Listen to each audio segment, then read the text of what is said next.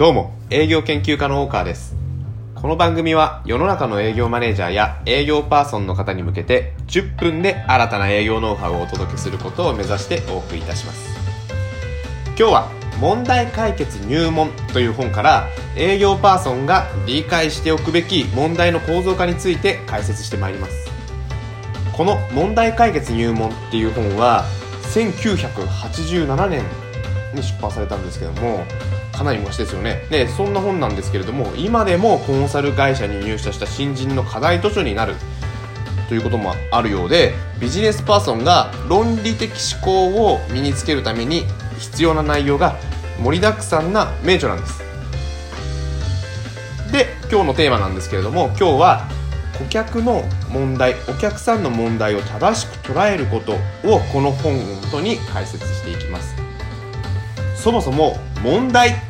って何ですかね。予期せぬトラブルのことなのかいきなり来た。クレームのことなのか。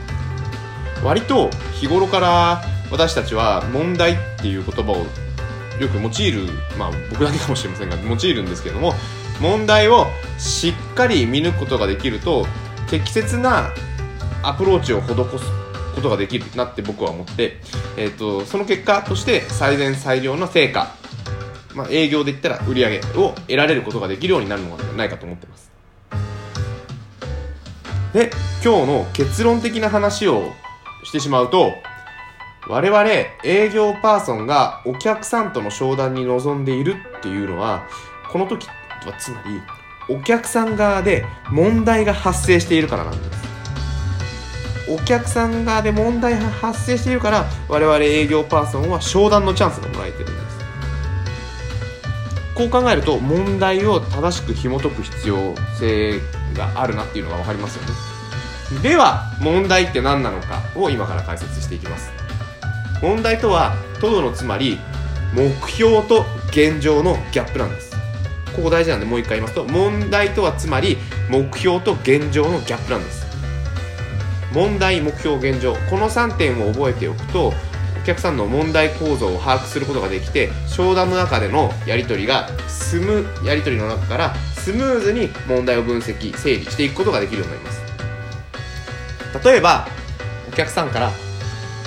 ちはうちは離職率の高さが今問題になっててすごく困ってるんだよねという悩みを持ちかけられたとしましょう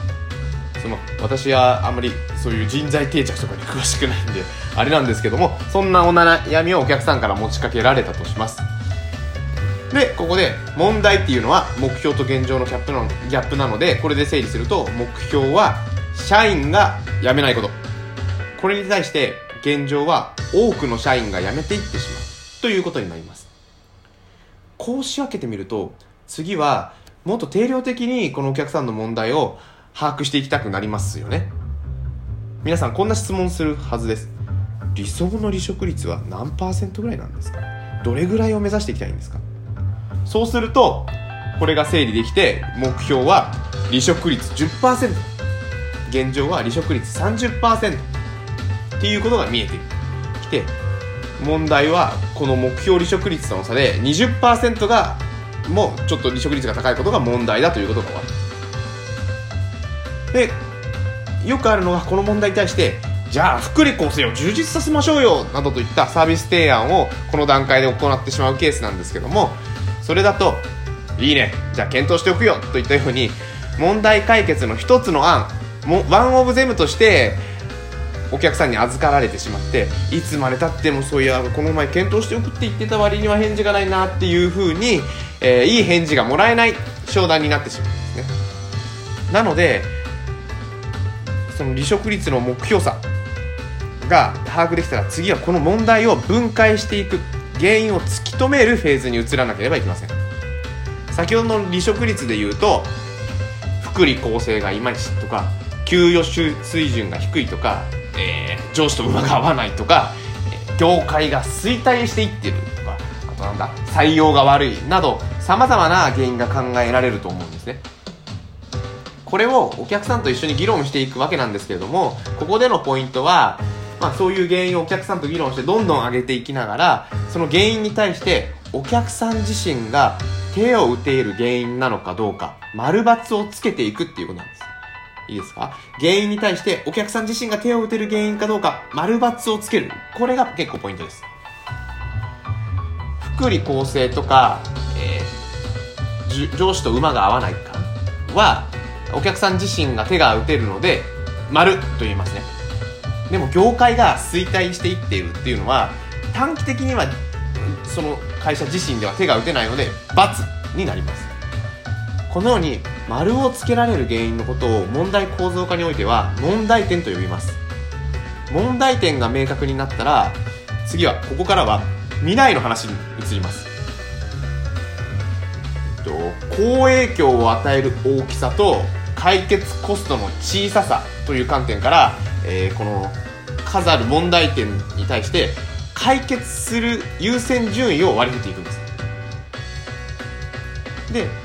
じゃあまずこの問題点から解決すべきだ。次にこれだっていう優先順位が出てこの時最上位に上がった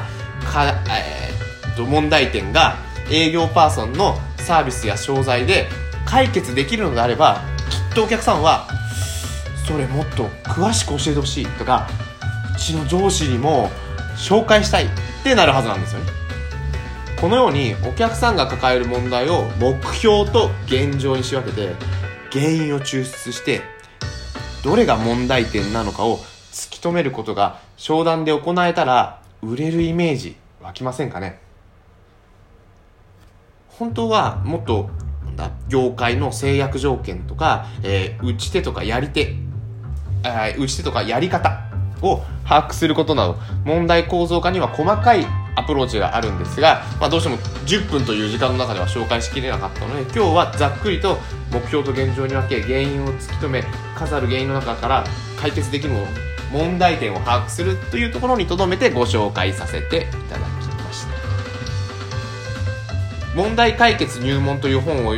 皆さんご覧いただければその辺りがもう細かいところまでご理解いただける内容になっていますのでご興味ある方は説明欄に Amazon リンクを貼っていますのでそちらからご覧ください。では今日は営業パーソンが理解しておくべき問題構造化について解説してみました。ツイッターもやっていますのでそちらではもう少し、え日々細かい営業あるあるとか営業ってこういうもんだこうあるべきだっていうことをつぶやいておりますのでよろしければフォローしてください。今日もご視聴いただきありがとうございました。ではまたお会いしましょう。大川でした。